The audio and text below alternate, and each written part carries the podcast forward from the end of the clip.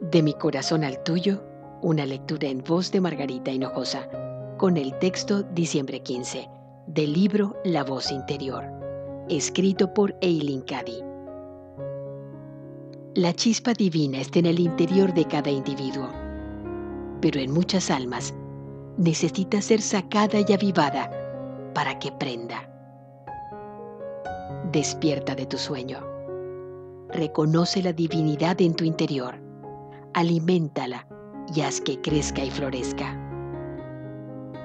Una semilla se ha de plantar en la tierra antes de poder crecer. Contiene dentro de sí todo su potencial, pero ese potencial permanece latente hasta que se le proporcionan las condiciones adecuadas para que crezca y se desarrolle.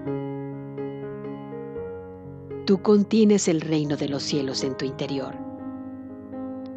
Pero si no te despiertas a ese hecho y empiezas a buscarlo, no lo encontrarás y allí se quedará. Hay muchas almas en esta vida que no despertarán a ese hecho y son como semillas guardadas en sobres.